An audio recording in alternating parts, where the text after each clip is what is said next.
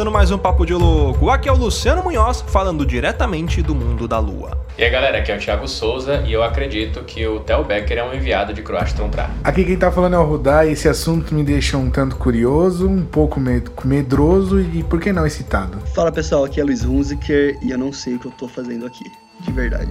Aqui é o Cristiano Zoucas, e se eu acho que se não tivesse a vida alienígena, eu acho que o universo seria realmente um grande desperdício de espaço. Aqui é o Fernando Ribas, e onde está todo mundo? Olha aí, muito bem, senhoras e senhores. Hoje a casa tá cheia, estamos recebendo o pessoal lá do podcast Hangar 18. Você aí que ainda não conhece esse podcast, vai conhecer um pouquinho aqui, já faz o favor, corre lá no seu agregador e já assina o feed deles. Vamos falar um pouco sobre ufologia, mas antes, vamos para os nossos e-mails.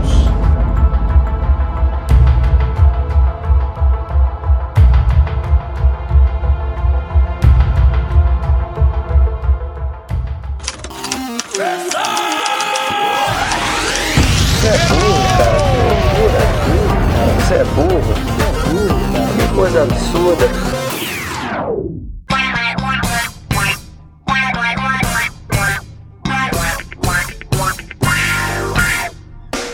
Para acompanhar a gente nas redes sociais, basta procurar por Papo de Louco no Facebook no Twitter ou no Instagram. E para ajudar o Papo de Louco a crescer ainda mais, é muito fácil. Basta você compartilhar os episódios com seus amigos em suas redes sociais. Assim, você estará ajudando na campanha do Ololô do Papo de Louco, colaborando ainda mais para aumentar o alcance da nossa audiência. E eu não posso deixar de falar das avaliações lá na iTunes Store. Deixa lá suas 5 estrelinhas e um comentário bem bacana. Lembrando que as avaliações serão lidas neste quadro. E para o ouvinte que deseja nos ajudar financeiramente, você pode colaborar através do PicPay, do Padrim e de doações lá no PayPal. Qualquer contribuição é muito bem-vinda, e dependendo da sua contribuição, você pode ganhar recompensas e brindes exclusivos do Papo de Louco.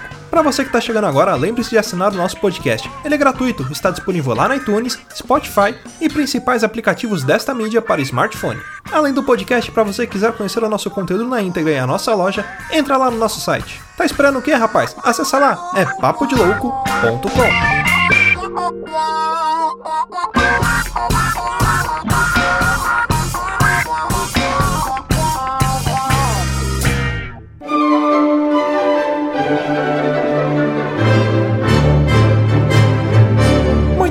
senhoras e senhores, vamos para mais um quadro de leitura de e-mails, recadinhos e sinais de fumaça aqui do Papo de Louco. E hoje nós não vamos fazer a leitura de e-mails, só vamos dar alguns recadinhos aqui que são bem importantes. Lembrando, galera, que até o final do mês de abril, aí o mês já tá quase acabando, a gente vai estar recebendo no Gerúndio alguns relatos sobrenaturais de vocês, ouvintes, para fazermos um cast especial aí em maio sobre relatos sobrenaturais. Você que ainda não ouviu nosso cast que a gente fez lá atrás, vamos repetir essa dose aqui, então você mande a sua história aí, você que ficou com vontade de mandar aquela vez não conseguiu mandar, manda agora que a gente vai ler aqui. E também não esqueça de acompanhar a nova série do Papo de Louco, Mistérios Narrados, uma série baseada em creepypasta narrada e produzida pelo Thiago Souza, então acompanha lá. Então chega de enrolação, bora pro cast, mas antes deixa eu agradecer aqui aos nossos padrinhos, lembrando você quiser contribuir a partir de um real lá no padrim.com.br barra papo de louco ou no PicPay, picpay.me barra papo de louco, tudo junto você pode contribuir e ajudar a gente aqui com essa bagaça aí de vento em popa.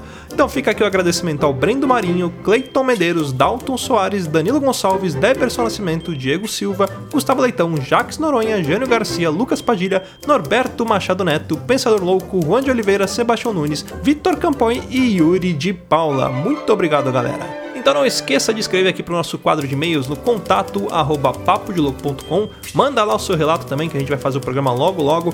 E é isso aí, bora pro cast então e pau na máquina.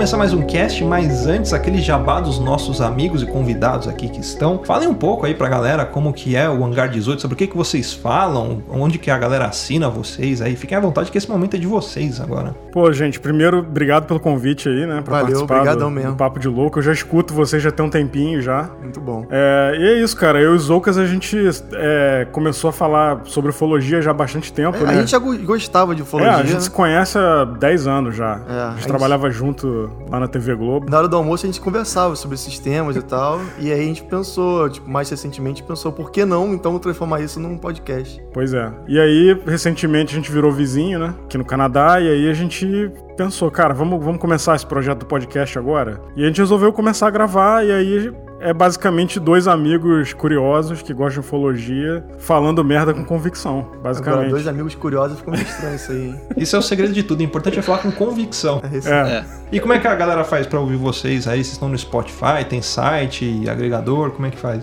Cara, a gente tem um site que até o Zocas botou no ar há pouco tempo aí, que na verdade não tem conteúdo, não é um blog, né? A gente não publica nada lá praticamente. É só um agregador dos episódios mesmo. É, né? direto, chega lá pra escutar, entendeu? E aí pode, pode achar nas principais plataformas, né? Que é o Spotify, Google Play, Apple Podcast, Deezer. O Deezer a gente aplicou essa semana pra colocar lá, mas eu acho que demora um pouquinho, né? Exatamente. E o site é www.hangar18podcast.com.br. Isso aí. Pra galera tomar cuidado pra não confundir com a música do Megadeth. Exatamente. Um dia, assim, eu espero que o, Gu- o, S- o SEO do Google consiga entender que Hangar 18 é o nosso podcast e não a música deles. Cara, eu, eu acho que tem uma banda, eu não sei da onde aí, que o nome também é Hangar 18. É. E aí, cara, eles foram publicar no Facebook que ia ter um show não sei aonde, e marcaram a gente lá. Aí eu respondi como se fosse realmente a banda. O Zoucas foi lá e respondeu. We're né? very excited to play with you guys.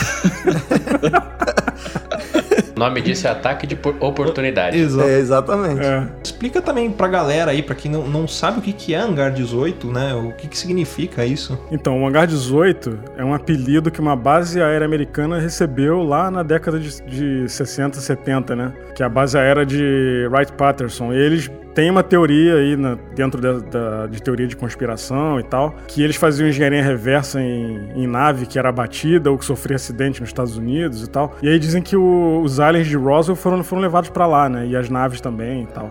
A maioria das naves que se existe informação estão lá, né? E a gente, a gente teve a ideia de botar esse nome por causa disso, né? É, aqui onde to- tá todo, tudo relacionado à ufologia tá no mesmo lugar, né? Que seria Hangar 18. Exato. E essa base aérea ainda existe, tá nativa lá e tal. E aí tem uma cacetada de coisa aí por trás que a gente não sabe, né? Que, que é cobertado e tal. Bom, mas é isso aí. Agora a gente vai pra nossa, nossa pauta aqui, né? A gente vai fazer um tema um pouco livre, né? Eu falo pauta, mas a gente não tem uma pauta. A gente vai, vai bater um papo aqui sobre ufologia, né? Falar um pouco. Vai ser praticamente um guia básico pra você aí, ouvinte, que está com a cabecinha encostada no ônibus aí, que tá pendurado no metrô, pra entender um pouco a respeito desse assunto, que é bastante certo, tem bastante coisa bacana aí, um lado científico muito legal. Tem também o lado místico, né? Não sei se a gente entra nesse, nesse ponto aqui hoje, mas a gente vai, vai falar bastante sobre isso hoje aqui. Queria até aproveitar perguntar pra vocês a respeito disso mesmo, né? Qual que é a diferença entre a parte mística e a parte científica? Tem muita gente que tem dificuldade até pra entender isso, né? Porque vê ah, a respeito de alguns seres, aí não entende se esse ser faz parte, sei lá, de uma, de uma classificação, de uma raça, ou se esse ser ele faz parte de um, um ser espiritual. O, o que, que tem de diferente nisso em, em relação à parte científica e à parte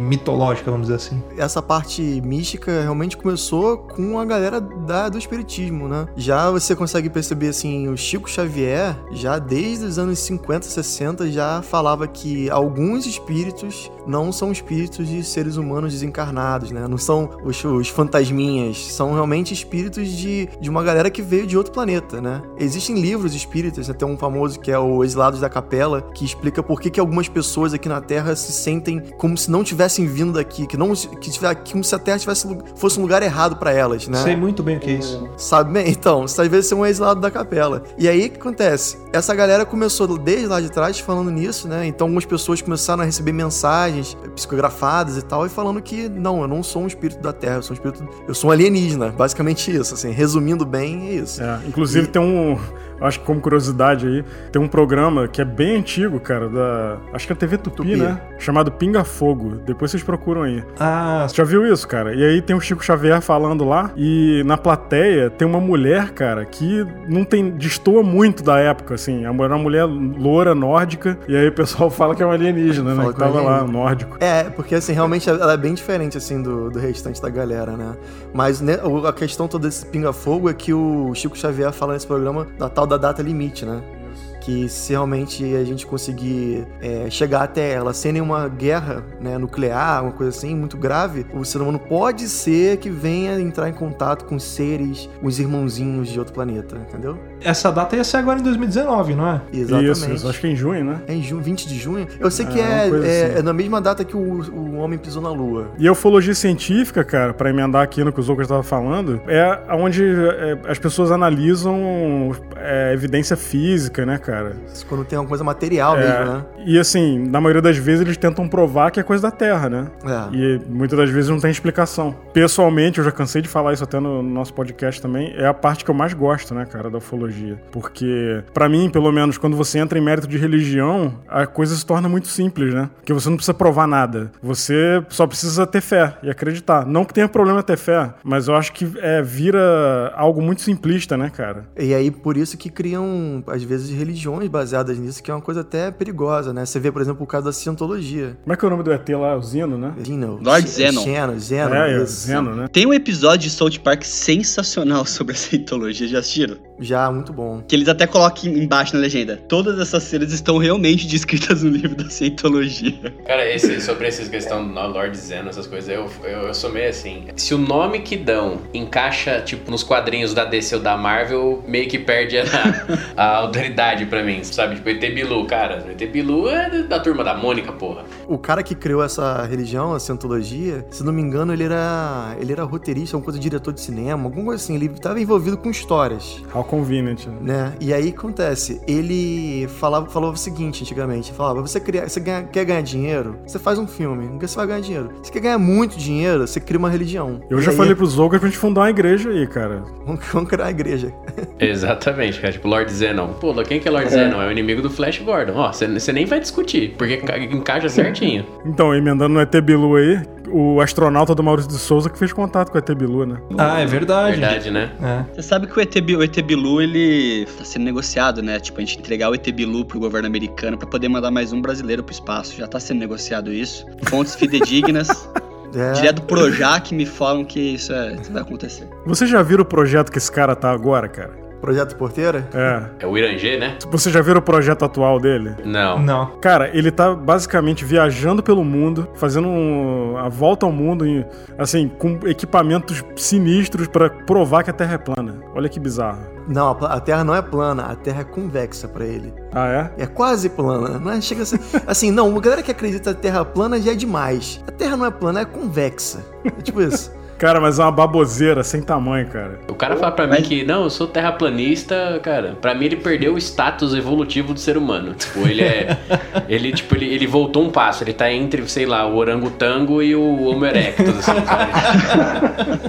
Mas eu vi uma teoria, uma teoria muito boa pra poder agradar os dois lados, tanto dos terraplanistas quanto dos globoloides, como são chamados as pessoas que acreditam na Terra, na Caralho, global, globolo- pelos terraplanistas. Globuloides, cara. É, os terraplanistas chamam a gente de glo... a gente, né? é, Não acredito que todos vocês aqui nem é terraplanista, Eu né? espero. Acredito eu. Chamam a gente de globoloides. Parece Mas desenho a da Terra- Hanna-Barbera da década de 70, cara. Parece, parece. Aqueles que é tipo de família, né? Os globoloides. É. Mas tem agora a Terra de Cumbuca, que é uma parte reta, plana, né? E o resto é redonda. Então agrada os dois lados. Tipo Asgard, Terra de Cumbuca. Então é a nova sensação. Pegando esse gancho aí, cara, eu queria perguntar pra você assim, o- qual foi o, o marco inicial da história de vocês aí pra, pra começar a estudar, pra se interessar, né? Porque todo mundo tem o, aquele evento que fala, nossa, eu gosto disso e eu vou estudar. E qual foi o de vocês, assim? Cara, pra mim, é, a primeira coisa, som, assim, que foi que eu, até no nosso primeiro episódio eu conto isso. Eu tive um, teve uma situação comigo quando eu era criança, cara, eu era bebê de dois anos de idade, e eu tenho uma lembrança muito nítida na minha cabeça, é, de ver luzes no quarto dos meus pais, cara.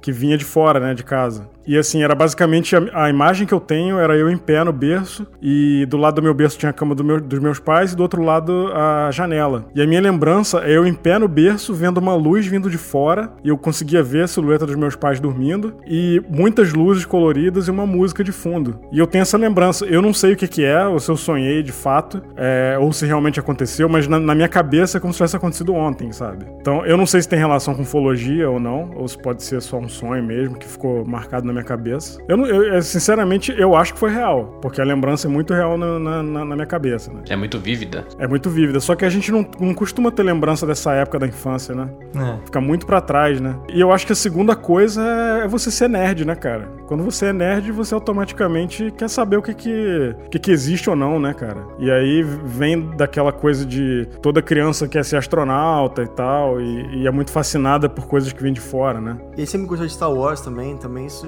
ajuda muito, né? Sim. Mas esse negócio da memória que você falou de por ser dois anos, não ser muito assim, que não, não, não tem lembrança. Eu tenho lembranças minhas de dois anos que meu pai falava para mim, mano, como que você lembra disso? Independente se foi real ou não isso que você viu, acho que foi um uhum. gatilho, uhum. né, para você falar assim, não, agora eu vou atrás disso, porque se foi real ou não, tá Sim. muito na minha memória, batendo muito nessa tecla. Sim, e para vocês verem como é que eu sou velho pra caralho, eu assisti até no cinema, cara. Tô falando que ele é Porra.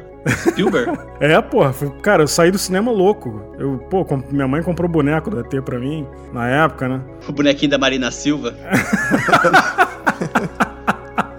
É, cara, bizarro. Comigo, eu, eu, tinha seis anos de idade e meus avós tinham casa num, uma casa de praia no Rio, que ficava não, não na, na capital, ficava umas duas horas distante do, do, centro do Rio, que ficava perto ali de Rio das Ostras, não sei se vocês conhecem. Nessa época, né, em, em 91, a gente podia brincar na, na praia até mesmo de noite, que era muito seguro. Hoje em dia você com certeza vai ser estuprado ou ser assaltado. Mas naquela época era muito tranquilo, então eu tinha lá meus, meus seis anos de idade e eu tava brincando, já era bem de noite, assim, umas 8 horas da noite. E eu comecei a ver essa luz vindo na minha direção, né? É, a casa era de frente pra areia, então assim, eu tava literalmente brincando na areia da praia, sozinho, né? De repente eu vi essa luz vindo na minha direção, essa foi chegando, foi chegando cada vez mais perto, passou por cima de mim, era uma luz com várias cores diferentes, né? Ela foi passando por, por cima de mim e continuou indo, assim, tipo, normal. E na minha cabeça de criança eu achei muito maneiro, né? Pô, legal, um disco voador, sabe? Eu não fiquei apavorado ou assustado, eu achei legal. Aí eu saí correndo pra dentro de casa, falei com, com os meus pais, né? Que, pô, eu tinha visto aquilo tudo. Inclusive eu tava com a minha tia, eu falei que tava só. Não, eu tava com a minha tia perto. Minha tia tinha, na, época ela devia ter uns 15 anos, né? A gente chegou dentro de casa eu falei, não, a gente acabou de ver um voador e tal. E meus pais, ah, legal, vai dormir agora, toma um banho e vai dormir, sabe? Eu falei, não, mas peraí, a gente viu um disco e ninguém acreditava na gente, né? E esse, e esse, essa luz passou e foi embora, cara. E passou 20 e poucos anos. Eu já gostava muito de ufologia desde, desde então, né? E eu tava vendo vários vídeos de, de ufologia no YouTube e de repente me deparo com, com um OVNI de Casimiro de Abreu. Eu falei, pô, peraí, exatamente na mesma, na mesma época, no mesmo dia que eu vi. E lembra muito que eu vi, as luzes coloridas e tal. E aí eu abri o Google Maps e percebi que Casimiro de Abreu era, tipo assim, dois quilômetros distante de onde eu tava, sabe? Então, assim, foi a mesma coisa que eu vi, né? Foi no mesmo ano, foi na mesma, foi na mesma época que eu vi. Porque eu lembro que era, era período de férias ainda. Então, assim, foi uma coincidência muito grande de eu ter visto. É, eu vi criança e 20 e poucos anos depois eu descobri que alguém filmou aquele mesmo objeto indo na direção que ele foi realmente, né? Dois quilômetros para dentro do, do, do, dentro do, do, continente, né? Eu, pelo que eu percebi, assim, entrando com contato com os ufólogos, eu sou o único, é, a única pessoa que eles conhecem, que existe, que, que tá aí falando, que viu esse OVNI de Casimiro de Abreu, porque nem a pessoa que filmou hoje em dia fala, eu não sei em contato mais com ela. Outra coisa que me marcou muito também foi a noite oficial dos OVNIs, né? Que foi em 86. Eu era garoto nessa época, era criança. Acho que eu tinha 11 para 12 anos, alguma coisa assim. Na época eu lembro que eu fiquei com um cagaço absurdo de sair na rua à noite, cara. É, comigo aconteceu a mesma é. coisa só com o Rei Santilli, né? Com a autópsia do ET ah, é? No Fantástico. Que é que quando eu, eu, criança via aquilo dali, eu falei, nunca É porque mais. assim, quando eu era criança não tinha internet. Então, é, a diversão da molecada era ficar na rua brincando, jogar bola, né? Até, sei lá, 9, 10 da noite. E nessa época, cara, eu tinha um cagaço absurdo de ir pra rua de noite, cara. Porque eu morava perto do Rio, eu sou de Petrópolis, né? E o lugar que eu morava era muito alto e eu conseguia ver o Rio, o Rio de Janeiro, dava para ver da minha casa. As luzes, assim, era uma vista muito bonita, assim. Tinha alguns casos de avistamento lá na época e tal, e eu fiquei com muito muito medo, né? Então esse negócio me marcou também bastante, assim. Dessa questão de ufologia, então, da, da- do interesse que vocês tiveram aí pra poder começar a mexer, disso pra vocês começarem a estudar realmente sobre ufologia, entender os casos, foi separado ou vocês, quando vocês se juntaram, começaram a tentar ir um pouco mais atrás disso? Vocês individualmente já tinham esse interesse de pesquisar um pouco mais e, e diz que vocês pesquisaram, o que foi que mais chocou, vamos falar assim, vocês até hoje? Então, eu, é, antes da gente começar a gravar o podcast, né? Eu sempre fui muito curioso, mas eu nunca entrei muito a fundo das coisas e tal. Eu via os casos, via vídeo no YouTube, mas não. Assim, não ia muito profundamente, né? Tentar entender e tal. Depois que a gente começou a gravar, eu. Toda vez que a gente tem um episódio, sei lá, hoje, por exemplo, a gente falou de um caso que aconteceu no Mississippi. Então, quando eu fui pesquisar, eu pesquisei também outros casos que aconteceram no mesmo ano. E aí tem correlação, sabe, um com o outro, em alguns, né? Foi aí quando eu comecei a pesquisar realmente mais a fundo, até pra gente poder evitar de falar tanta besteira, né? Porque a gente vende o podcast como do- dois amigos que gostam de um assunto, né? A gente não Você- se vende... Vocês se consideram ufólogos ou curiosos só no assunto? Eu, eu me considero curioso, cara. Não, totalmente, não, Ah, é um não- pouco ufólogo. Aliás, Até cara, o que, pra- o pra que você ser um- precisa pra ser ufólogo? É, Eu não, assim, eu acho que pra Então, ser, não o sei, que precisa, carteirinha, não o sei. que precisa pra ser ufólogo, eu acredito que seja você ir a campo e estudar e tiver o contador Geiger e analisar e fazer. Só se inscrever em algum sindicato. Mas tem ufólogo, tem ufólogo que não tem esse nível É. todo de... Pois é, você pode ser ufólogo de, de internet, ficar Chico atrás Penteado. do computador, ficar atrás do Vou te dar computador. um nome aqui, Chico Penteado. Chico Isso Penteado. diz ufólogo, Você já viu no Chico Penteado? Não, não conheço. não? Ah, depois Então, você procura. então, bo- bota no YouTube aí, Chico Penteado no Jô Soares. Depois a gente depois conversa. você, depois você vê. Eu, é- eu vou É. te falar, assim, ele é um, esse, o Chico Penteado, ele faz, por exemplo, ele, ele vai nos lugares, ele faz meditação no, no Mas ele não, tem- ele não, sabe nem o que é radiação, cara. Ele, ele acha que radiação faz bem pro, pro fígado. sei É, lá. mas ele leva uma, uma ufologia espírita, espírita, assim, num nível que chega a ser, tipo, cara, menos, sabe? Tipo assim, ah, não, eu vi. Eu tenho uma amiga que ela é casada com um reptiliano. O cara, pô. o E segundo ela, ele é uma delícia. E segundo ela, ele é uma delícia. O cara fala assim, cara. Mas então, continuando a pergunta que foi feita, o caso que mais me impressiona hoje em dia, assim, é o do. Não sei se vocês conhecem, o Bob Lazar. Sim. Ele supostamente foi um engenheiro, um físico, né? Que trabalhou na área 51, lá na década de 80. Em 89, ele, ele saiu né, do projeto e ele procurou um repórter da época lá, que fazia um programa investigativo que ninguém via, que ninguém assistia, e contou tudo pro cara que ele viu lá. Só que as coisas que ele contou na época, e que todo mundo taxou o cara de maluco, foram confirmadas através é, desses anos todos, né, cara? E o cara, ele não mudou uma vírgula na história dele. Muita coisa que ele falou, o governo americano já admitiu, sabe? Pra mim, é é uma, é uma coisa que valida muito, assim, sabe? Tem um documentário na Netflix também que falam bastante dele. Isso. Tem um cara, a gente já falou sobre ele no nosso podcast. É Jeremy Corbell. Esse cara, ele produz alguns documentários aí e ele fez um do Bob Lazar recentemente. Se vocês quiserem assistir depois, é muito bom, cara. O caso desse cara é, um, é para mim, uma das coisas mais impressionantes, justamente pelo fato de ter terem sido confirmadas, né? E os Através detalhamentos também, né? É, sim. É bem detalhado mesmo. E principalmente até vocês falaram, né? Tipo, ele não ficou rico falando disso. Não, cara, Pelo ele, ele ficou calado. Ele ficou calado esse tempo inteiro. E agora, recentemente, ele voltou a falar por causa desse documentário que o Jeremy Corbell fez sobre ele, né? É, no caso é mais pra divulgar o documentário do que, né? Ele é um cara que ele não participa de palestra ufológica. O próprio Gevaé tentou convidar ele pra vir pro Brasil. Ele falou: "Não, cara, eu tô fora de negócio de ufologia, sabe?" Pra vocês terem noção, cara, esse cara tinha um, um acelerador de partículas no quarto dele. Ô, louco. Caraca. Caramba. Ele é tipo como se fosse o Dr. Brown da ufologia. Caramba. tipo Rick and Morty, né? Pra mim, eu acho que o caso mais sinistro de todos até hoje é Varginha. Acho que o pessoal fala que o Roswell é o mais famoso. O Urandir falou que Varginha foi caô, né? O Urandir fala- É, ele falou que Varginha é tudo mentira. É, e o ET Bilu é verdade, né? é, É. verdade. Fernando, Fernando, três passos Ai, para trás. ai. Dez metros. passa pra 10, 10 metros de bilu, né? Não é qualquer metro. É a metragem diferenciada. O, agora, Varginha, cara, é- eu acho que deixa Roswell no chinelo, assim. Questão de, de evidências, testemunhas, tem muita testemunha. E tem cada, cada ano que passa, novas testemunhas são adicionadas ao caso. Né? Nesse ano já foi novos militares falando sobre o que viram. Eu acho que tem muita coisa ainda pra ser revelada. E eu acho que é, Varginha é bem sinistro. Bem sinistro. O cara que morreu, sabe? É. Ele Xereze, pô, o cara morreu e falou Caixão pra irmã, lacrado, né? Nem a família Caixão pôde ver. lacrado, falou pra irmã, ó, esse negócio ainda vai dar muita coisa ainda pra por vir. Então, assim, mostra que realmente é um um É. negócio bem É, alguma simples. coisa aconteceu, né? Agora, o que exatamente, da onde veio, a gente não sabe e provavelmente nunca vamos saber, né? É, os dois casos mais bem documentados, acho que é Varginha e Operação Prata, né? Que Sim. inclusive aguardo o episódio de vocês sobre Operação Prata, tá? Tá na lista, um- tá na fazer um lista. especial, duas partes. E, e assim, é engraçado que assim, a gente sempre tem no cinema, é sempre casos de outros lugares, mas os dois casos mais bem documentados são brasileiros, né? É, é engraçado isso, né? Que Como pelo fato de ser brasileiro, assim, é, parece que o mundo não, não olha tanto, né? Aí Parece tem que- o caso até que eles falaram agora há pouco sobre Crixás, né? É, Cara, tem muito caso acontecendo que a gente nem fica sabendo também, sabia? A gente nota que teve um, um- um pico, né, de, de abdução ou de contato, assim, muito... Nos anos Muito 60 e próximo, 70 é. teve demais. Pois é. A maioria dos casos mais conhecidos, assim, são dessa, dessa faixa, dessa época, de 60, 70. Porque a gente tava conversando disso essa semana, né, Luciano? Foi, foi. Porque, porque faz muito tempo que você não, não vê um caso assim que você fala, sei lá, tipo, 2010. Ó, fulano foi raptado, sabe? Tipo, você não É. tem um. você- o- é sempre. um caso com repercussão É, nacional, né? É Você não- sempre não mais antigo, nos É. 60, 70. É, os casos mais, o, o mais recentes que a gente tem é Chupacabra, né? É Varginha. Que A foi em chupacabra é de 90 97, né? cara? 96, 97. Então, mais É. recente, né? Mais recente. Tem um outro caso também que eu agora não lembro o nome do caso. O nome da, é uma família que foi abduzida. E, inclusive, foi no Ratinho. O cara foi participar, a família toda Puta, foi no aí Ratinho. fudeu. Foi no ratinho. É, né? Não, mas o Ratinho sempre foi palco pra esse tipo de parada. Mas é, parece que é, realmente foi um caso que é que, é, que entrou pro, pro, pra ufologia brasileira como um caso real, com evidências.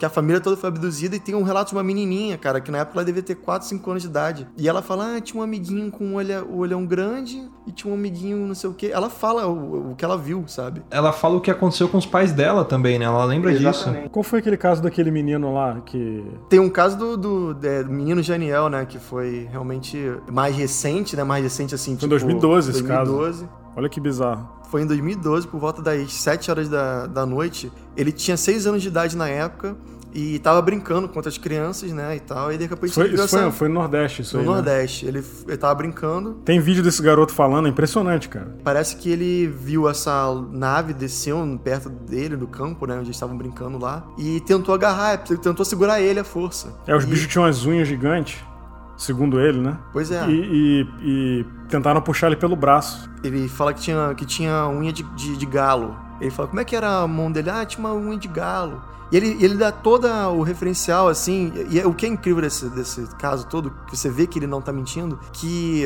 ele fala nos detalhes da, da nave que um menino de 6 anos do interior do Nordeste... Já morreu, inclusive, esse menino. não, né? não, não, não aconteceria tantos detalhes. Por exemplo, ele fala que, que a nave tinha barulho de chuva, que é o barulho um chiado, que é um barulho que é muito comum, É muito comum em, isso. em todas, todas os relatos que a gente escuta, é eu escutar um barulho de chiado ou de zumbido, sabe? E ele fala, ah, eu escutei um barulho de chuva. Então, assim, eu acho que pra uma criança inventar isso seria muito complicado, né? Então, assim, é incrível mesmo. Uma pena que esse menino tenha falecido, né? Ele parece que ele, mais velho, é, pegou a, uma espingarda do pai e acabou atingindo o próprio rosto. E se matou. Se matou sem querer. Se matou sem querer. Caraca. Sabe uma coisa que eu, que eu fico pensando muito Na- nas motivações do porquê que existem abduções, porquê que eles vêm pra Terra, né? Acho que uma coisa muito bizarra. Tem, tem diversas teorias a respeito disso, né? Uma delas que eu tava, tinha lido, tinha visto também, e eu acho que vocês até comentaram no, no podcast de vocês, é a respeito deles conseguirem misturar a raça deles, né? Pra não entrar em extinção, né? Exatamente. É, vamos dizer assim, o, o- o ser humano, você não pode ter um filho com um irmão, uma irmã sua, porque a probabilidade dessa criança nascer com uma deficiência é muito grande. Então a raça deles é tão antiga e tão misturada que eles não conseguem ter filhos com eles mesmos. Chegou no limite, né? Chegou no limite. Faz sentido essa, te- essa teoria, né? Mas também pode ser uma teoria que diz que eles estariam tentando transformar o nosso DNA em uma coisa mais próxima deles, né? Tem a teoria também que diz da a teoria da vacina, né? Que fala que assim, talvez eles tenham estão tentando criar um tipo de anticorpo para que um dia, quem sabe, exista um contato, né? Se você estudar como é que funciona o- os seres humanos e como é que funciona as bactérias, os organismos que existem dentro da, da gente, talvez você consiga se prevenir de um, de um dia você poder chegar aqui e realmente caminhar entre a gente, entendeu? É o que faltou no Guerra dos Mundos lá. Faltou um Exatamente. ET pegar e falar isso daí. Vamos avaliar, vamos fazer antes de invadir, vamos invadir, ficou nessa aí, se fudeu. Pois é. Quer ver uma coisa interessante que existe no chupacabra, por exemplo, que não foi só uma coisa no Brasil, também tem nos Estados Unidos também tem, na boa parte da, da América do Sul, que tem essa, essas vacas, né, gado, cabras, patos. Geralmente, onde a criatura eh, retira a carne em, são lugares específicos. E são lugares que são comprovados onde tem mais bactérias, né? onde tem um, o sistema imunológico daquela criatura é mais ativo. Por exemplo, a bochecha, o globo ocular, são, são, lugares, são lugares específicos. Então, assim, pode ser que eles estejam pesquisando também justamente isso, assim, como é que funciona a flora dessas criaturas, né? as bactérias que vivem nessas criaturas. Faz bastante sentido, porque até vejo que não existe esse tipo de preocupação da, da gente aqui. Vamos supor, na Terra as pessoas pensam, ah, vamos mandar uma tripulação para ir para um outro planeta para ver se tem vida, né? A gente não, não eu nunca parei para pensar nesse ponto. Poxa, será que quando chegar lá, quais bactérias que vão ter lá, quais doenças vão ter lá? O que, que a gente poderia fazer para se prevenir, né? E essa é uma forma bem interessante, né? Dos caras é, pegarem isso, pegarem material genético e também coletar bactérias, essas coisas para tentar pegar, criar anticorpos, né? Então, eu vi uma coisa recentemente falando que não é uma boa, não é muito inteligente você trazer, por exemplo, um um, astronauta, um satélite de volta para a Terra que tem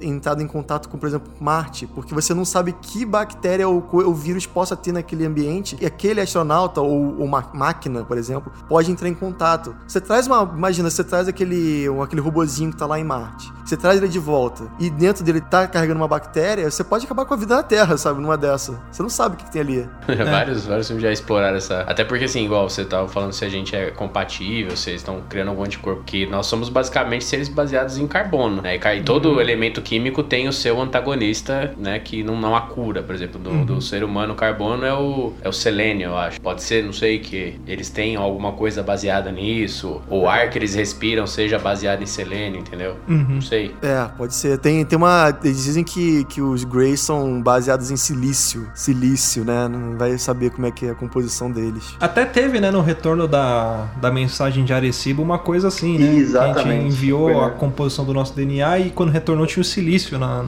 É, no caso, ele, ele, a gente enviou, né, essa falando como é que era o ser humano e tal, onde o planeta ficava, e aí voltou a mensagem num, num crop Pode circle, ser uma né? péssima ideia, né? tome, tome a ficha técnica. Vai, vai ter uma raça reptiliana bizarra aí que pega essa mensagem, ó, vamos lá que tem jogo ali, ó. É, os caras estão querendo vamos que a gente... chegar lá, vamos é. obliterar essa galera aí, ó. É, mas é exatamente isso. O cara manda um negócio pro espaço, tipo, vamos fazer um contato. Beleza, nós somos vulneráveis a tal coisa. É isso. tipo, ou você pode achar alguém que tá lá, legal, vamos fazer o bem, vamos fazer contato e vamos nos unir, ou vamos pegar agora. A gente sabe como destrói. As pessoas sempre esperam o mesmo conceito de bem e mal, moralidade de todo mundo. É. E, uhum. por exemplo, uma raça de outro planeta, isso pode ser completamente, assim, absurdo, sabe? Tipo, eles não podem não existir o bem e o mal, ou pode ser, é. na concepção deles, bem e mal pode ser diferente, ou ao contrário. Uhum. Ou que exista o bem e o mal, cara. Mas aí agora imagina se chega num, num, num, planeta onde sua raça tá entrando em extinção. Você tem que dominar um outro planeta e ir pra outro lugar. Chega lá, tipo, de mão beijada pra ele, ó. A gente pra destruir é fácil, é só fazer tal coisa. Você pode ser o mais bonzinho que for. Meu, sua raça tá, tá sendo destruída, sinto muito, velho. Chora tua mãe, mas não chora a minha. Foi engraçado vocês falarem disso aí, porque eu e os Zoukas a gente tem comentado isso bastante. Eu acho que moral e essa parada de bem e mal é uma concepção humana, cara. Eu não acho que seres sejam maus. Na cabeça deles é que nem, por exemplo, você tá num rio pescando um peixe para comer. Na sua cabeça você não tá sendo mal. Você tá pegando um peixe para comer. A, a, gente pisa nas formigas, cara. E aí? Tudo bem, você tá sendo mal pisando num, num, bicho. Mas você não, não passa pela tua cabeça isso, né? Você não fica um peso na consciência porque você pisou na formiga, sabe? E o conceito de bem e mal, moralidade do ser humano mudou com o tempo também, né? O Homem das Cavernas não tinha o conceito de certo, errado, bem e mal que, nós, que a gente tem hoje, né? Tudo Pô, isso é exatamente. de acordo com a civilização e com o ambiente que a gente vive. Sim. Se Idade ambiente média. é diferente. Então, Idade Média. Aquilo lá era um Sodoma e Gomorra, meu amigo. Aquilo lá era é. putaria pura. Game of Thrones é fichinha perto da Idade Média. Pois é, outra coisa que eu acho que é legal comentar é o seguinte, cara. Eu já comentei isso também, que, por exemplo, você vai é, dentro do, da, da Terra, você tem culturas completas, formas de pensar completamente diferentes, cara. Inclusive de, de concepção de moral, de certo e errado. É muito doido. A gente que mora aqui em Toronto, cara, é, que tem gente de tudo quanto é lugar. Por exemplo, na empresa que eu trabalho, tem uma menina da Sibéria, tem gente da China, tem tailandês, tem de tudo que é lugar. Indiano. Então, você vai na Índia, por exemplo, é outra forma de funcionamento de cérebro. É outra forma de encarar a morte, de vida, de organização. E agora imagina um ser de outro planeta, né, cara? É, a gente não precisa ir pra fora pra descobrir como que é a vida, né? Basta ir pra Índia, né? Pois é, a, a Índia é o planeta mais próximo da Terra. É. É o elo, o elo perdido. Ó, eu tenho uma, uma teoria que pode talvez ligar tudo isso que a gente tá falando. O que acontece, pensando nisso, da questão de avaliar, entender o nosso ser humano, né, de pegar essas abduções. Até a década de 70 aqui da Terra, biologia era uma matéria curricular do ensino extraterrestre. Então o que, que eles faziam? Faziam excursão, viajava, fazia trabalho de campo. Depois que mudou a grade curricular e não tem mais biologia, por isso que não tem mais abdução. Existe uma, uma forma de, de, de pensar sobre isso que é interessante, assim, por que que ultimamente não tem, a gente não tem visto tanto, né? E aí teve um cara que falou, um, falou, falou, uma coisa que achei bem legal, que falou assim, cara, às vezes eles já evoluíram de uma maneira que eles hoje em dia conseguem vir sem que a gente perceba. Da mesma maneira que dos anos 70, 60 até hoje, olha quanto o ser humano já evoluiu, criação da internet, tudo isso. Você imagina pro, talvez para um extraterrestre em outro planeta que talvez o tempo passe diferente, como a gente viu lá em Interestelar, né? Às vezes o cara, a tecnologia do cara se tem avançado muito mais. Então assim, hoje em dia o cara consegue ficar invisível se ele quiser, ele consegue atravessar a parede. E nos anos 70 ele talvez não conseguisse, sabe? É uma maneira de se pensar também. Sim, e outra coisa também, a gente tem que pensar assim, qual que era o objetivo das abduções deles virem pra Terra? Será que eles já não atingiram o objetivo que eles É, queriam também? é, exatamente, é uma boa também. Às vezes o que eles precisavam já conseguiram. E aí cai naquele ponto do, do Chico Xavier, da data limite, né? Vamos supor que o objetivo realmente fosse coletar material genético e tudo mais, pra eles se prepararem pra vir pra cá, né? Será que esse é o silêncio antes da tempestade, sabe? Tipo, É, era melhor então nos anos 60, 70 ali, que era mais tranquilo, né? É o silêncio que precede o esporro, né? Tipo, É, é isso. É, vai- bem isso, cara. é o silêncio que precede a destruição em massa da humanidade. Tipo, isso. Tem uma teoria da conspiração aí que tem um acordo do, do governo americano com os alienígenas com permissão pra abduzir os humanos, né? Registrado em cartório e tudo? É, de um firma reconhecido e o cacete. Mas, cara, como se, os, como se os caras precisassem pedir permissão de alguma coisa, É? né? O Assange foi preso agora, né? Deve estar lá no meio do Eclipse alguma coisa isso daí. E eu, e eu, e eu não fiquei vendo, cara. Eu fiquei clicando de, de arquivo em arquivo, procurando eu coisa. vendo também. Fiquei dando Ctrl, Ctrl F, escrevia UFO. UFO É, eu também. Eu também fiquei, eu fiquei passando a lista inteira lá pra ver se aparecia alguma palavrinha. Eu fui olhando link por link, não abri, mas eu falei que eu sou louco, né? Eu, eu abri alguns, mas não achei nada. Mas o que eu achei, eu achei uma coisa relacionada ao Sarney, cara. Inclusive falava que o. Falava não, isso foi comprovado, que o Sarney ele, ele sacrificava 100, 200 cabeças de gado pra ganhar a eleição. Um sacrifício? É uma Sacrifício parada mesmo. Ô, louco. E, e aí o pessoal falava que ness- nesses sacrifícios ele comentava com o pessoal que trabalhava na fazenda, né? Dava um cala-boca neles, mas ele falava que eram forças de fora da terra que ajudariam ele na eleição. Caraca. Aí eu falo assim, cara, na moral, acho que os caras não iam atravessar a galáxia inteira pra ajudar o Sarney. É, é verdade. Né? Mas, tá, tipo, se Ah, mas tem o algum Sarney tá, que... tá com mais de 90 anos, né? É, Sarney reptiliano. Só uma Né? casca. O César Maia tem um alienígena dentro dele controlando. É igual Tipo, o Bibi, né? É, não, tipo o, aquele cara do, da Tartaruga Ninja, que é só o cérebro na barriga do robô, é, a Ah, mesma é. coisa. Ele, Crank, ele Crank, abre, Crank. abre o torso, tem um alienígena sentado lá no, no cockpit. Só com segurando- dois, joys- dois joystickzinhos. É.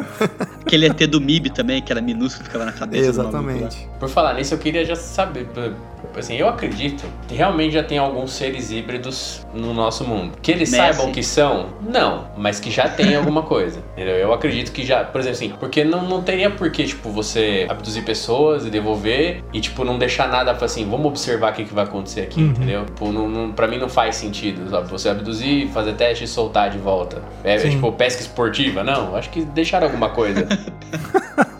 Pesca esportiva. Definiu totalmente o que a abdução é. Pesca esportiva do. Do ET. Parece que companhia da SBT, né? Tipo, olha só o tamanho do bicho, aí Olha o tucunaré aqui, ó que beleza.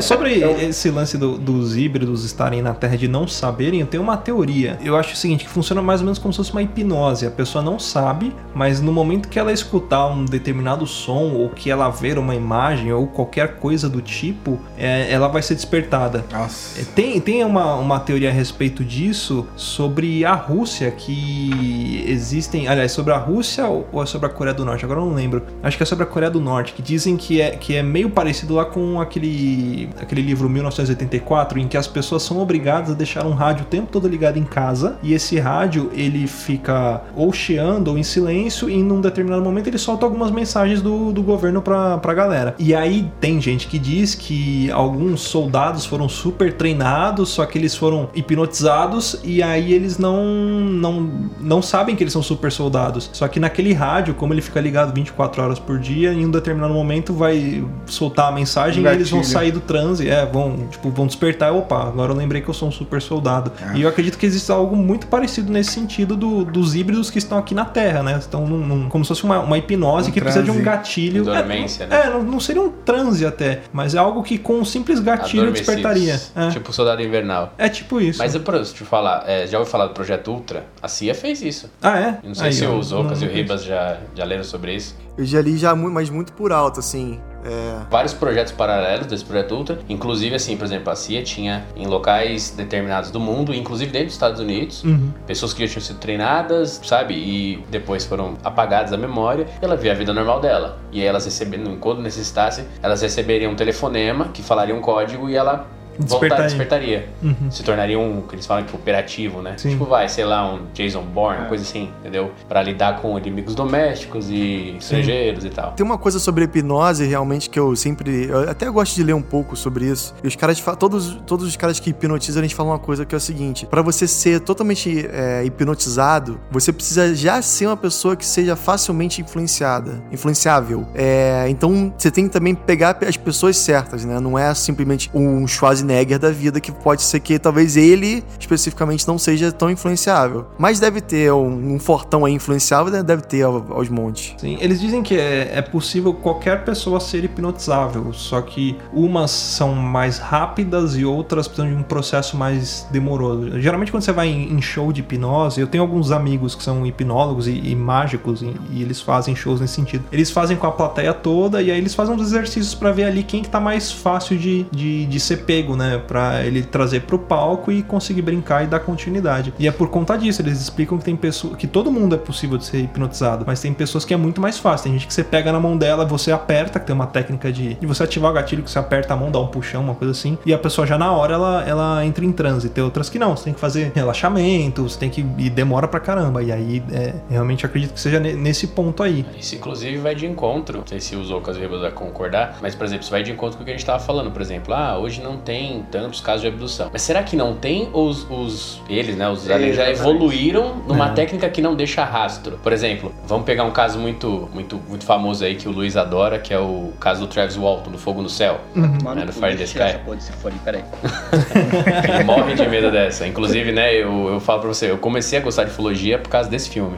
Eu não Inclusive, o, o podcast do, do Hangar que eles fizeram sobre o Travis Walton, que eles falam sobre coisas que não mostram no filme. Que, tipo, o cara andou na nave, sabe? Sim. Ele tentou escapar. Pô, show de bola. Na hora que você... Eu tava no metrô, assim, arrepiado até o cabelo da cabeça que eu não tenho, que sou careca. Mas foi da hora.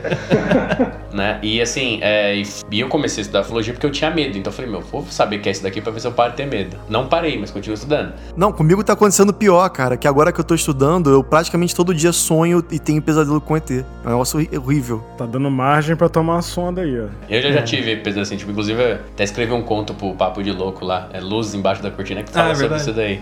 Então, sem querer te cortar, mas já cortando, você vê que, cara, muita coisa que a gente escuta relacionada a isso é coisa que dá medo. E aí você vê essa galera aí mística indo, indo pra esses lugares pedindo pra ser abduzido, cara. E, e- e meditando em lugar que tem radiação e o cacete, dizendo que faz, dizendo que faz bem pra saúde. Bizarro, mas continua aí, foi mal. É louco, meio loucura esse daí, meio não, totalmente loucura. Cara, eu acho que eu sou um desses loucos que fica pedindo pra ver essas coisas e nunca vi nada, entendeu?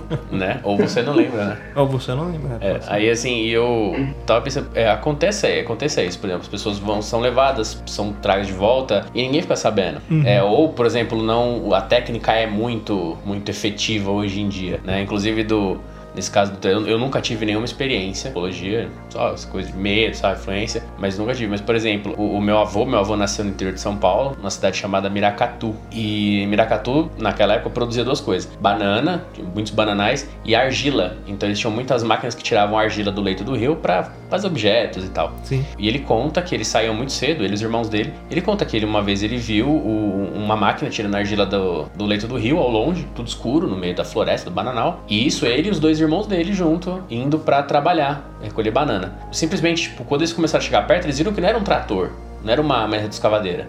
Era um- como se fosse uma retroescavadeira, mas estava atrás das árvores. Quando eles chegaram perto, a retroescavadeira, sem emitir nenhum som, guardou a pá e subiu. Só a sombra, assim, bum, foi pro céu. Caraca. Ele conta isso, tipo assim, contava, meu faleceu, né? Já faz... Mas ele contava, tipo, os irmãos dele, conhecia os irmãos dele, que eram um ou dois anos mais velhos, também já são falecidos, mas eles contam a mesma coisa. Caraca. Né? E eles falam sempre da mesma coisa. Ah, o... eles falavam que o bicho tava colhendo coisa do rio e foi embora. E a gente atrapalhou. Eles até brincam, porque, meu, porque o pessoal daquele tempo era muito cético, não Sim, sei. Agora, se, se você for você, se você for ver antes disso, né, os, os indígenas já falavam dessa luz. Eles davam o nome de Mbaitatá, que virou Boitatá, que é a, a mãe de ouro, né, que chamam de mãe de ouro, porque é uma bola de luz dourada que voa sobre os rios e geralmente aonde tem ouro. Ou seja, é, é- é- a gente até falou disso no, acho que no, no caso Cristais, né, se não me engano, que tem essa, essa coisa do, do- do indígena, né? E fala assim, pô, é engraçado porque é uma bola de luz que é, tá sempre onde tem minérios é, que sejam interessantes pra eles, né? Vocês já ouviram falar do Bep Cororote? Não, esse não.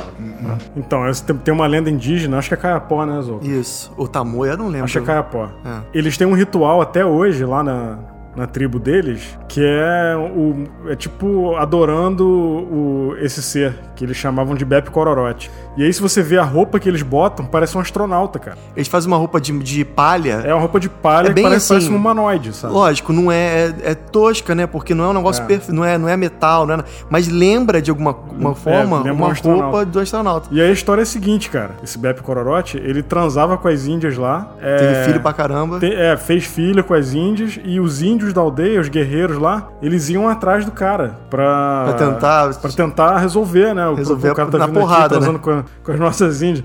E, e todos entravam na porrada, cara. O cara deitava É. os, os índios na porrada lá. E é, acontece que ele. É legal porque conta que ele veio numa canoa, né? É, canoa, uma canoa ca- canoa voadora. voadora. É. Então, assim, é realmente um negócio bem estranho a história dele. E aí volta naquela coisa que a gente tava falando, né? de- é o que eles tinham de referência. Uhum. Os índios, antigamente, eles não tinham noção de carro, avião. Então, pra eles, um referencial de veículo era uma canoa, né? É bizarra essa história. E é engraçado que em várias civilizações do mundo há relatos que tem essa mesma, vamos dizer, espinha dorsal, né?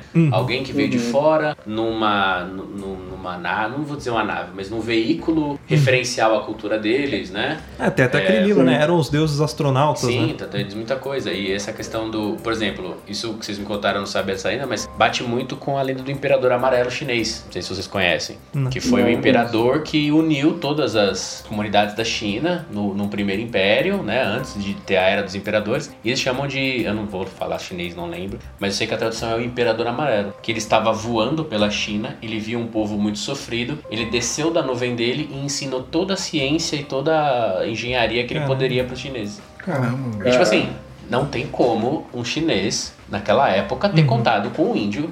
Naquela Era o época. Goku do Dragon Ball. E isso tem ma- maias, Sim. astecas, povos pré-colombianos. Cara, eu fui. Esses dias eu tava pesquisando sobre reptilianos e eu achei uma lenda indígena norte-americana que fala que os reptilianos habitam no, dentro da Terra. Tipo, que, que, a- que cruza com a teoria da Terra Oca e não sei o que. Que eles se esconderam ali porque no passado os reptilianos eles habitavam a Terra normalmente. Só que pra fugir de meteoros, de. Eles chamam, eles chamam essa terra dentro da terra de Acárdia. Agartha. A, tem a, a, é, tem Agartha. Agartha. É a gata. É, a Garta. E aí eles, eles se instalaram ali e ali eles vivem, né? Porque eles estão lá até hoje, inclusive. É o que diz essa, essa lenda. Vocês conhecem a história dele de Páscoa? Dos Moais, né? Isso. Tem um amigo que já viajou pra lá. Tem, tem uma lenda local lá que, assim, gente não sabe se é verdade ou se foi inventada, né? Mas o- os, os nativos lá diziam que tinham dois caras que eram de fora, de lá da ilha. Eles eram descritos como nórdicos, louros, né, e tal. E eles transportavam aqueles moais do centro da ilha pra praia, flutu- é,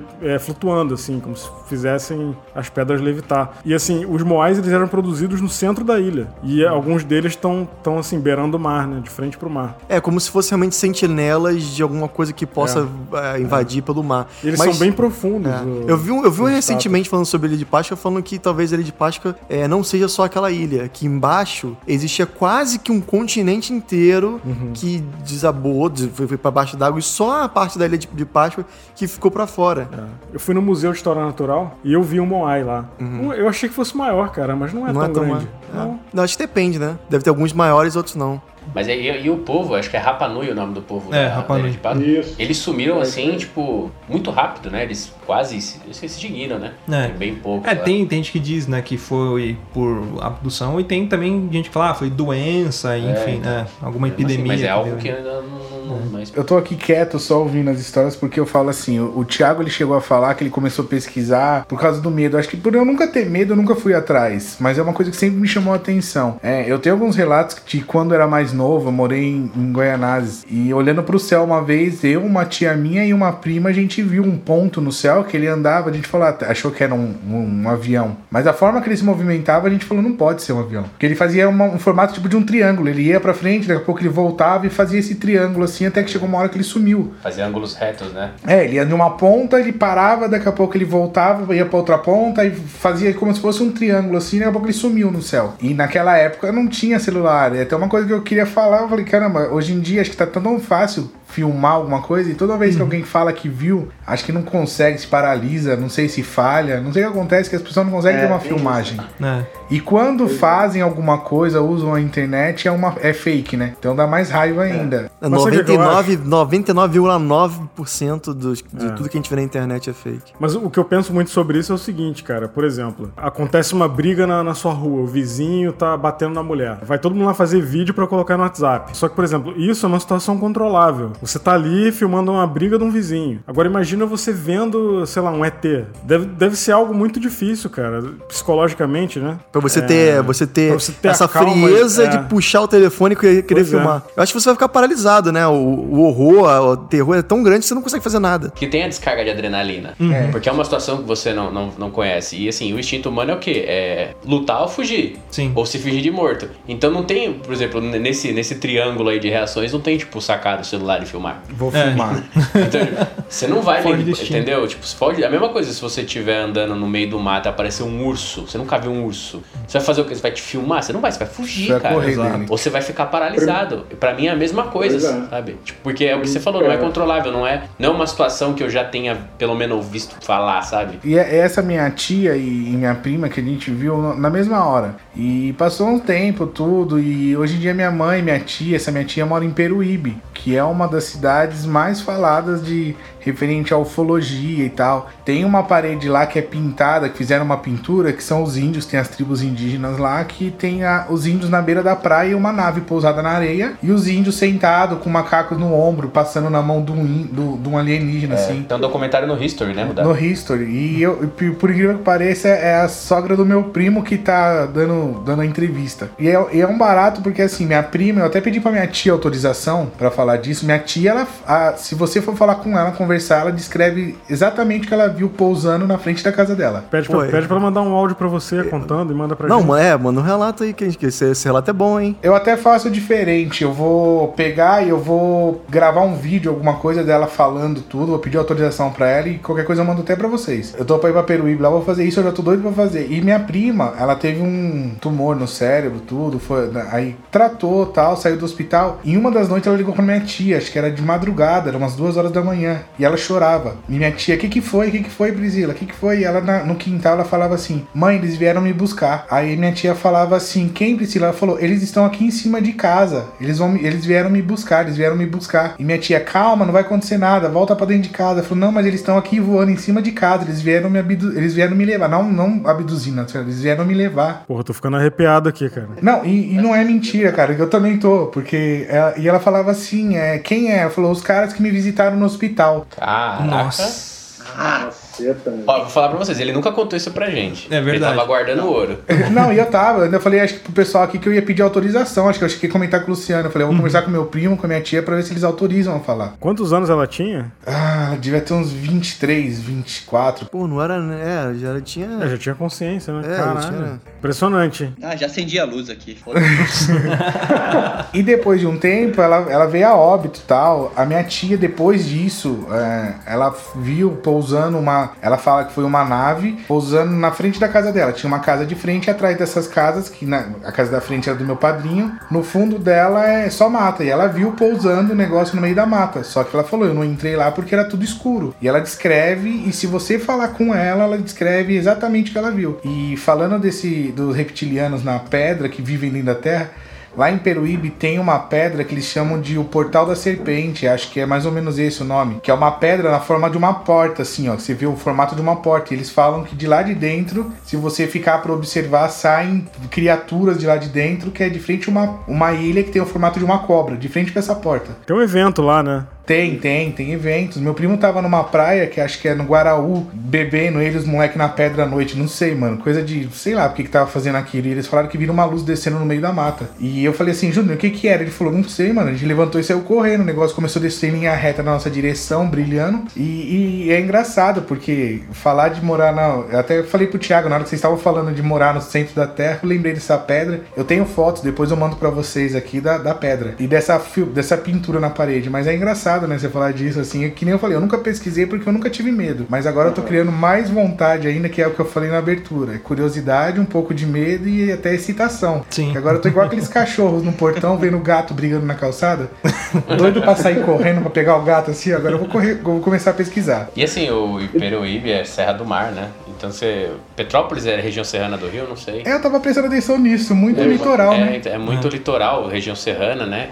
Serra do Paraná também, Serra do Mar do Sim, Paraná também bastante. tem muita. É, Ubatuba também tem bastante avistamento. Toda a parte é de litoral. Serra da Beleza, né? Que é interior do Rio É, é, também. serra e, litoral tem, tem bastante. assim. Serra do Roncador, não é litoral, né? Mas Serra do Roncador acho que também, né? Também. E as chapadas, né? Chapada do Veadeiro, Chapada de Guimarães. Em outros lugares também tem muito. Sim. Eles, a gente assim, acredita-se que tem a ver com, com os minérios, né? Tem, tem essa teoria, né? É, é um tipo de, de recurso, né? Eles não, não, não puramente vêm buscar só recurso humano, mas também, né? Às vezes, sei lá, usam ouro pra construção de circuitos, alguma coisa do tipo. Eu, né? eu lembrei, você falou do ouro, não sei, eu não sei se o- os meninos também sabem, mas por exemplo, ó, o pessoal fala, ah, mas por que, que eles vão querer ouro? Eles devem ter outras coisas que valem valor. Mas eu falei, eu acho que às vezes não é valor, né? Tipo, monetário. Por exemplo, o, o, o visor do, do, do, do traje de astronauta, ele é feito de ouro, né? É. Porque o ouro, acho que não Muita deforma coisa, uma né? coisa, né? Uma coisa- né? Uma coisa assim, oxida, né? umas É, paradas assim, né? Exatamente. Ah, tem uma. Tem, até vou falar de novo um exemplo que eu já citei no passado, mas tem uma mangá que é do Akira, do Akira Toriyama, que é o autor do Dragon Ball, que é a história de um alienígena que cai na Terra e ele tem que voltar pra nave dele fazer funcionar de novo, chama Jaco a história. E o combustível da nave dele é de cobre. Então, tipo, eles começam a roubar, pegar, coletar cobre pra poder fazer a nave funcionar. Dá a entender, tipo assim, que a gente- essa questão de valor também, né? Que a gente fala, o que, que, é, o que, que é valioso pra nós, né? No passado era o fogo, hoje é dinheiro, já foi, sei lá, ouro, pedra preciosa. O que, que realmente tem importância pra, pra civilização, né? Então pode ser outra coisa pra eles também, que nem a gente falou. É, o que é escasso pra gente, talvez eles tenham em abundância, né? Ou, ou e vice-versa. E, e aí no Canadá tem algum caso muito famoso que vocês já estudaram? Aqui é a região dos Grandes Lagos, né? Dizem É. que é um lugar que tem bastante avistamento. Onde tem muito avistamento também é em Vancouver. Tem um caso de abdução fa- famoso aqui no Canadá, que a gente vai até falar sobre ele em algum momento, que é um cara que, que desapareceu lá, que foi que dizem que foi abduzido, né? E tem muitos casos aqui também. Tem um cara que é de Scarborough. É, tem um cara de Scarborough que a O gente cara viu 500, é, mais de 500 avistamentos, É, né? sim. Isso- é, porque Toronto é dividida, né? E aí tem, tem a Tobico, tem Markham e tem Scarborough, que é, que é o lado east, né? E aí esse cara é de lá, desse lugar, e a gente até viu uma entrevista dele recentemente, né? É, tem um canal que ele, Tem um canal no YouTube. Ele agora tá postando tudo que ele vê, ele filma. Não necessariamente é um OVNI, mas tem algumas coisas Não, muito é um OVNI porque ele não sabe o que é, É. né? Não, tem coisa assim que pode ser, por exemplo, um inseto, né? E, tipo, com certeza é um OVNI porque ele não sabe o que é, mas no sentido assim de. Ele às vezes, pra, eu vejo claramente, pô, isso é um pássaro voando. Sim. Mas pra ele, às vezes, ele achou esquisito e resolveu filmar. Mas numa dessa que ele filma, ele conseguiu já pegar várias, várias, várias luzes estranhas e tal. Tem, tem a história de um cara que, que ele mora em Niagara, eu acho. Não, ele mora em St. Catharines, que é perto de Niagara. E ele conta uma história que ele viu alienígena com o pai dele quando era criança, cara. Ele tava na estrada, ele tava na estrada com o pai, era noite, ele tava no banco de trás é, de joelhos no banco, olhando pro céu, pelo, pelo vidro de trás do carro, né? E ele começou a ver uma luz chegando muito perto do carro, e aí a luz foi chegando perto, chegando perto, e, e o, o, a, essa nave pousou na estrada, na frente do carro. Aí o pai dele parou o carro, e o nome dele é Steve Boucher, desse senhor. Ele tá ele deve ter uns 60 e poucos anos hoje. E aí, cara, ele disse que o pai dele desceu do carro e desceram dois seres da nave. O pai dele desceu e, e foi lá falar com os seres, né? O pai dele falou: fica no carro, não, não sai do carro. E ele desobedeceu porque ele ficou muito curioso para ver os seres de perto. E aí ele foi e ficou do lado do pai dele e o, o assim, o pai dele tava com medo do, do garoto estar tá em perigo, né? Por causa das criaturas ali e tal. E aí, cara, ele, ele meio que ficou escondendo o menino atrás dele, assim, e um dos seres falou assim para ele, então, você tá preocupado com seu filho, né? Aí ele falou assim, ah, aí ele, ele ficou falando pro garoto, volta pro carro, volta pro carro e tal. E o outro, o segundo ser, veio andando na direção deles, pegou o menino pela mão e levou o garoto até o carro e sentou no carro com o garoto. E aí ele ficou perguntando como é que o carro funcionava e tal. E ele ficou explicando ali, e aí... É, o menino tentou explicar para ele é, assim, ah, aqui é o volante. É, aqui é o volante, aqui você pisa pro carro andar e tal. Ele conta que parece que o ser tava tentando meio que ser um... como se fosse uma, uma babá dele. é, e tentar... É, é. Enquanto o outro tava falando com o pai. Aí ele disse que o, a criatura falou assim, ó, agora tem que ir embora. Aí o menino falou, não, fica mais um pouco. Aí, não, tem que ir e tal. Aí se despediu, saiu do carro e foi, entrou na nave e subiu. Aí o pai dele voltou pro carro, meio apavorado, né? Começou a dirigir, aí veio a nave de novo, pousou. Isso é que ele conta, tá? É meio engraçado falar, mas ele conta essa história. A nave pousou de novo na frente do carro, Aí uma das criaturas saiu, bateu no, no vidro do carro, aí ele abaixou o vidro, aí que você esqueceu isso aqui. Aí era o óculos dele, cara. Caramba! O pai dele. Puta que o óculos. É, não, procura no YouTube, é Steve Boucher. Aí você ele vê, é, né? ele, é, ele é francês, canadense, é, né, eu é, acho. Franco-canadense. É, você vê como não tem, tem ET bonzinho, tem É. ET mal. Mas né? eu não sei, assim, pode ser uma mentira, né? A gente não sabe. É, pode mas, ser. mas eu vendo ele falar, sinceramente, É, não, me- passa uma não me parece mentira, né? não, cara. É, e aí teve um outro caso dele também, que aí nem vale a pena entrar, mas não é a primeira, não é- foi a única vez que ele teve contato, né, desse. É Tem daquele, ca- é daquele canal também. que você gosta de ver, o Near Death É. Experiment. Isso, Depois vocês entram aí. Eu acho é um que canal em português, se gringo. não me engano. Near Death. Experiment. Eles fazem esse documentário com essas pessoas. Agora, aqui no Canadá tem muito pé grande, né? Ah, isso é verdade. É, né? Tem É muito. verdade. Cara, eu tava. Eu, eu lembrei agora, os meninos vão. Porque a gente. Não sei se vocês conhecem o Andrés Ramos, né? O amigo imaginário, ilustrador. Sim, sim. Então nós gravamos com ele também falando sobre ufologia, inclusive Foi. foi, um episódio duplo, né? Foi. E ele fala que Sim. a família dele tem uma família que é uma- amigos da família dele, uma, uma senhora, que eu acho inclusive eu acho que é viva ainda, e ela tem fotos onde aparece um OVNI. Eles estavam no parque no Canadá, Uhum. eu acho que é Vancouver, e eles têm uma foto de câmera de filme, sabe aquelas que não não vou dizer que é- não é Polaroid. Eu, eu não lembro se é Polaroid ou não é. Esse filme tem que revelar? E eles revelaram e tinha no, no, no céu é, um, um, um objeto em formato ovoide, não, não tá focado, mas tem. Aí você fala assim, pô, mas é uma foto? Ele falou que não, tipo, no álbum, três ou quatro fotos que foram tiradas pelo mesmo ângulo, sim, é, mostrava o objeto, mas em posições diferentes. Então, tipo, não era algo, alguma coisa, sei lá, tipo, o topo de uma torre, Uhum. uma coisa assim. E eu, vocês falando isso, eu lembrei agora. Ele falou que, não, ela pegou e mostrou pra ele, fisicamente, tá aqui a foto, e mostrou. Mas, tipo, tem pessoas que têm provas e não... E não, não guardam, sabem, né? né? Não É, sabem que é, não- ou nunca repararam também. Eu só, só queria comentar o seguinte, que a frase que eu falei no início, onde está todo mundo, é a frase do paradoxo de Fermi. Assim, o paradoxo cons- consiste no seguinte, se o universo é tão grande e a bunda de... a bunda é foda, né? E a bunda de, de vida...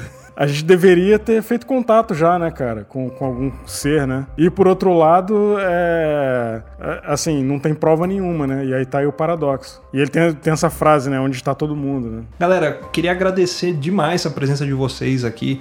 Espero que nossos ouvintes aí que se interessem pelo cast de vocês, eu particularmente gosto muito, recomendo bastante. Então, vocês aí, ouvintes, vão lá, assinem o feed do pessoal do Hangar 18. O programa que eles fazem, além de uma qualidade técnica muito boa, o, o áudio é muito bom, muito bem editado, de uma profundidade assim, e uma pesquisa que eles fazem que é, que é muito boa assim. São seus ouvidos. Então, poxa, fica, fica o agradecimento aí. Se vocês quiserem falar alguma coisa, se despedirem, mandar um abraço aí, fica à vontade. Ah, pô, muito obrigado aí por chamar, de convidar convidar a gente e dar esse espaço pra gente falar aqui de um assunto tão legal que é a ufologia. E acho que a nossa a ideia realmente do, do programa é essa, né? Você levar mais informação para o máximo de pessoas possíveis, entendeu? Acho que é um campo ainda que é muito vasto, ainda tem muita coisa para ser explorada e o que que não sei, o que que pode ser do futuro, né, desse, desse, desse campo. Busquem conhecimento. É. Busquem, exatamente. Busquem conhecimento, isso aí.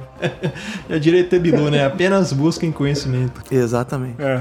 Eu queria agradecer também o convite de vocês pra gente participar aqui. Também sou muito fã do podcast de vocês, eu escuto toda semana enquanto tô lá no trabalho. E assim, cara, é, é, o que os Ocas, eu vou só reafirmar o que os Ocas falou. A gente tenta, a gente não é ufólogo, a gente não é especialista de nada, mas a gente tenta manter a cabeça aberta para a possibilidade de vida extraterrestre. Né? Acho que é basicamente E se isso. preparar para uma possível uma invasão É. aí futura, quem sabe. Junho tá aí, né? É, exatamente. Tá chegando. É.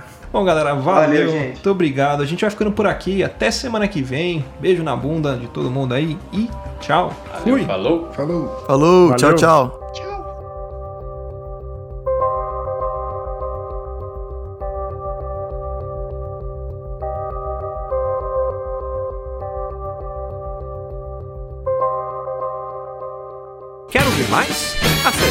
papodelouco.com ou assine o nosso podcast.